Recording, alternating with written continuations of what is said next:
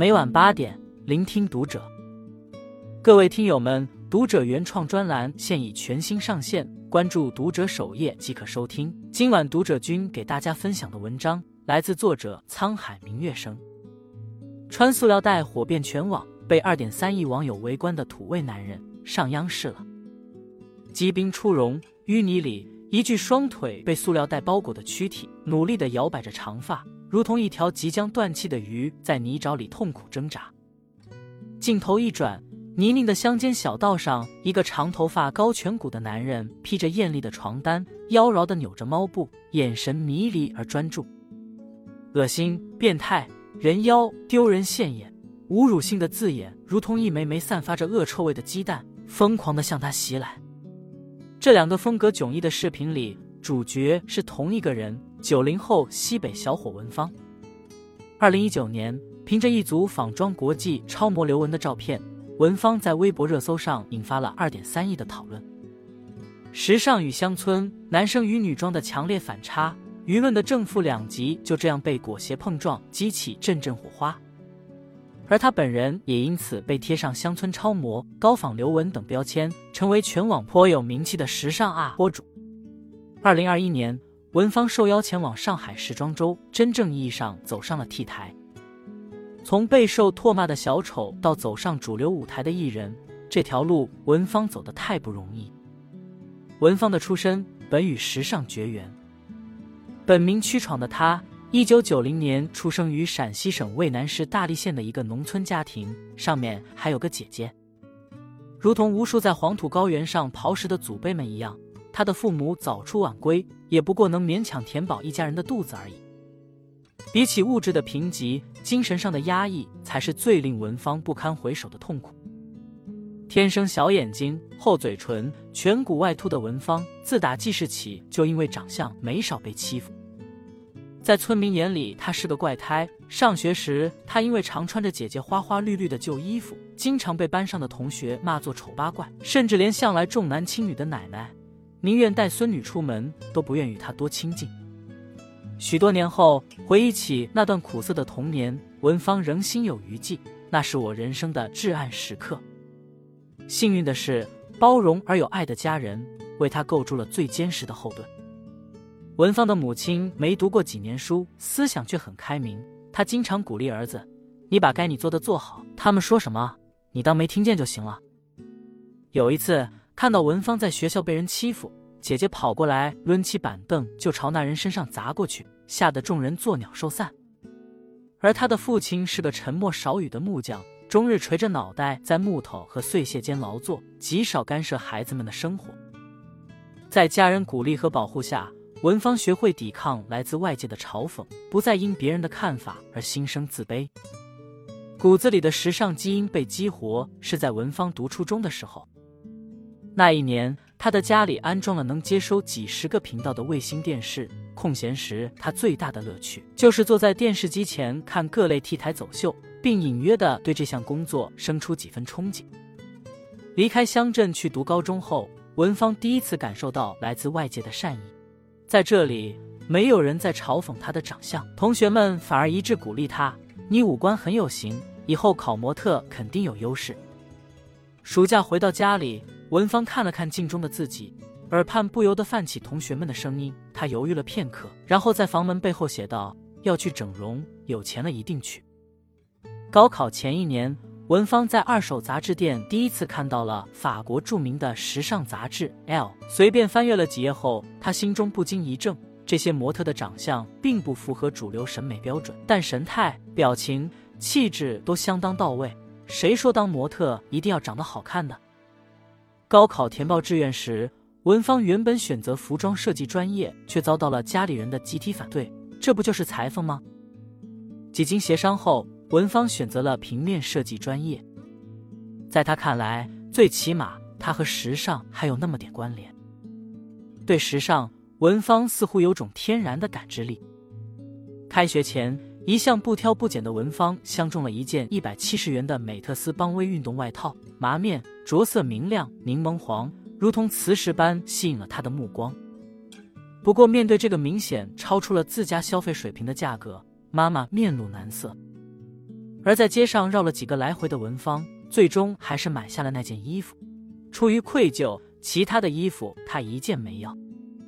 第二年，综艺节目中最流行的服装色就是文芳相中的那款柠檬黄。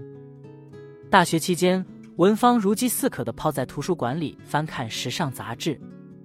这段经历不仅影响了他对审美理念，也改变了他对时尚的追求。此前，他最大的愿望是将来能做一个时尚圈的边缘从业者，而在这之后，他突然觉得自己也可以成为时尚的引导者。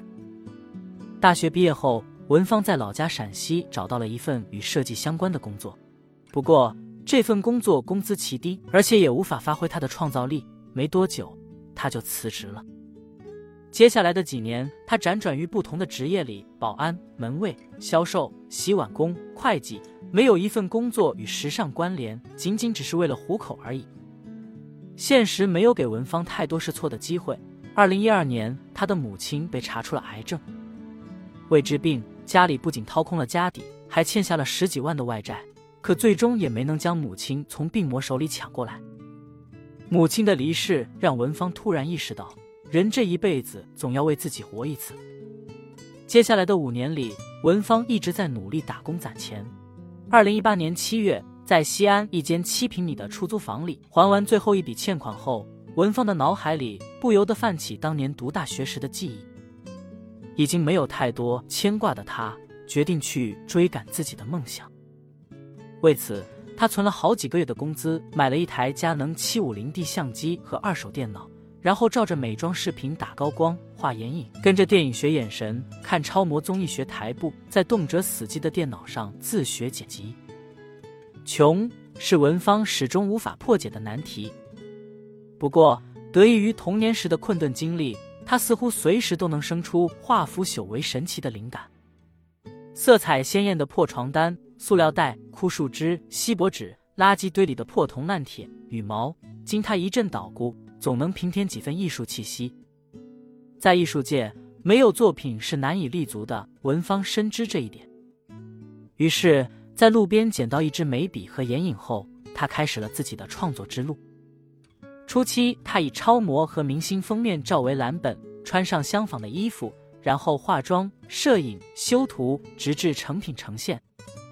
不同于一般的模仿者，整个过程中，文芳融入了造型的灵感。更像是对原作品的二次创作和改编，因此，无论是镜头表现力，还是后期修图呈现的视觉效果，都丝毫不逊于专业模特。一众模仿目标中，文芳最推崇的是超模刘雯，两人的眉眼间距都很宽，眉毛上扬，自带天然的疏离感。二零一九年，在大学同学的建议下，文芳尝试以刘雯的形象拍摄视频和照片。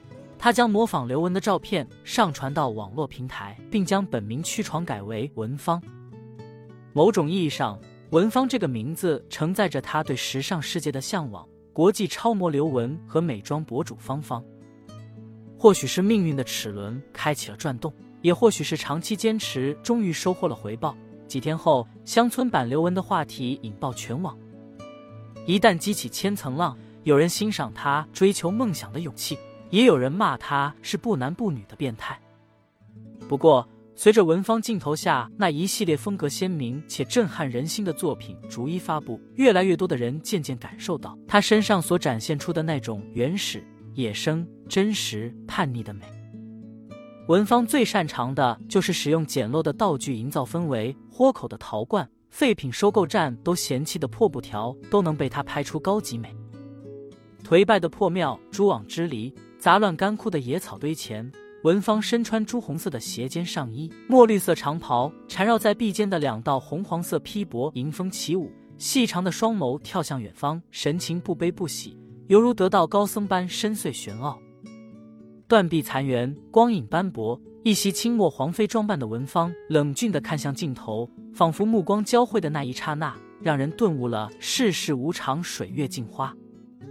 沉浮在荷花池中，她用躯体演绎一朵白荷。出租屋的天台上，他铲起热水器下生长的青苔，洒到自己脸上，展现出死亡前的孤寂。老家房子的柴堆前，他穿着父亲二十九块钱的白衬衫，对着两条狗认真的摆出各种时尚造型。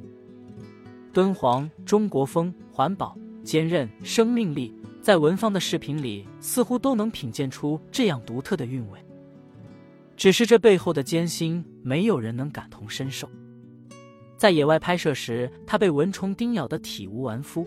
为拍一个满意的出水镜头，他反复呛水。为了达到佛像被尘封的效果，他不停地朝脸上撒黄沙。所幸，从猎奇到品鉴，终于有人读懂了他的精神内核。正如网友评论的那样，他的脸并不是一张符合主流审美标准的脸，但是他能够被肯定、能够被关注的东西，其实远远不止外表。渐渐的。他社交账号上的留言和私信从谩骂变为欣赏和鼓励，粉丝也由寥寥无几暴涨到近百万。爆红后，有不少人上门蹭热度，可除了少数与时尚相关的合作，他全部都谢绝了。在此后很长的一段时间里，他将自己关进那间灯光幽暗、墙壁斑驳的出租房里，一门心思的钻研造型摄影，不分昼夜。闲下来的时候。文芳更愿意回到农村老家，既是为了陪伴父亲，也是为了找寻新的拍摄创意。在他看来，那是他梦开始的地方，他所有的灵感都源自那片养育自己的乡土。那翻滚的麦浪，黄砖筑起的老房子，在文芳的镜头里无不流淌着影片的质感。顶着一头长发，身穿花衬衫的他。经常游走于家乡的角角落落，遇到合适的场景，便如同孩子般雀跃欢呼，太美了。随后快步摆好造型，奔下快门。这样的举止做派，足以让他在观念保守的小村庄里遭到村民的目光审视。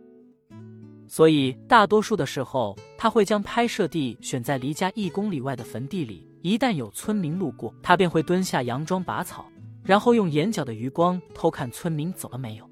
若是遇到凑热闹的围观者，他会跑得远远的，直至对方失去耐心后离开。